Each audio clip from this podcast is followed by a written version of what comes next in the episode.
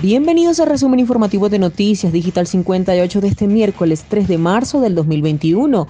Desde Bogotá les saluda Carolina Morales iniciamos, más de 1.700.000 venezolanos podrán acogerse al Estatuto Temporal de Protección. La cifra de 1.742.927 es inmodificable y fue presentada por el director de Migración Colombia este miércoles. Migración Colombia presentó el número total de migrantes provenientes de Venezuela que podrán acogerse al Estatuto Temporal de Protección, el cual busca regularizar a la población del vecino país que está en el territorio nacional. La cifra corresponde al número de migrantes venezolanos que se encontraría en Colombia al 31 de enero del 2021 en condición regular o irregular. Se estima que cerca del 54% de los migrantes no reportaron su entrada al país o sus permisos están vencidos.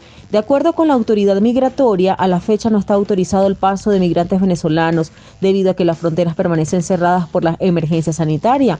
Por lo que si una persona decide cruzar la frontera por pasos ilegales, no solamente podría ser expulsado del territorio nacional, sino que perdería los beneficios del Estatuto Temporal de Protección vigente en Colombia.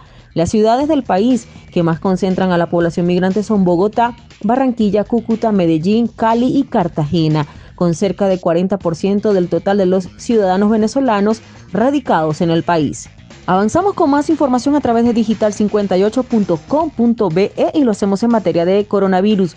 Colombia supera las 60.000 muertes por COVID con una mujer de 100 años entre nuevos fallecidos. El total de casos activos de coronavirus llegó a 34.890 al registrarse 3.047 contagios este miércoles, una de las cifras más bajas de los últimos meses. El Ministerio de Salud indicó que del total de 2.262.646 con COVID en Colombia, hay 34.890 casos activos. Este miércoles 3 de marzo se reportaron 3.047 contagios nuevos de coronavirus.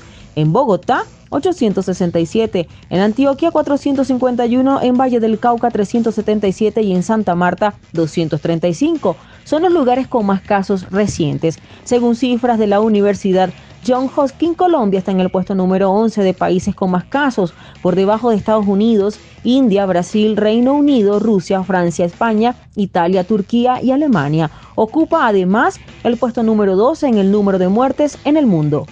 Y finalizamos con esta información. Civiles se enfrentaron al ejército en medio de labores de erradicación en Chocó. En Río Sucio, Chocó, varios campesinos se enfrentaron a integrantes del ejército mientras realizaban acompañamiento a erradicaciones de cultivos ilícitos. Según la institución, algunos de los manifestantes portaban palos e intentaron desarmar a los uniformados que acompañaban a los erradicadores manuales.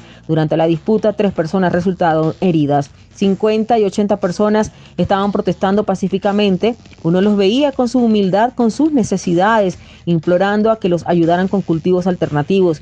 Y de un momento a otro parecen lanchas, botes, combustibles y se reúnen mil personas. Así lo expresó el brigadier Juvenal Díaz Mateus, comandante de la séptima división del ejército. Desde el primero de febrero, uniformados hacen presencia en la zona para erradicar 1.200 hectáreas de coca. Autoridades locales rechazaron lo ocurrido entre la población civil y el ejército. Se convocará a los líderes del paro de Salaquí para que el día jueves lleguen a Río Sucio para sentarnos con una comisión a revisar las actas. Así lo expresó Conrad Baloyes, alcalde de Río Sucio. Y de esta manera finalizamos con las informaciones. Recuerda lavarte las manos y evitar la propagación del COVID-19. Reportó Carolina Morales con el CNP 16000. Para Noticias Digital 58, recuerda seguirnos en Instagram como arroba digital piso 58. Somos periodismo web de verdad. Que tengan todos una excelente noche.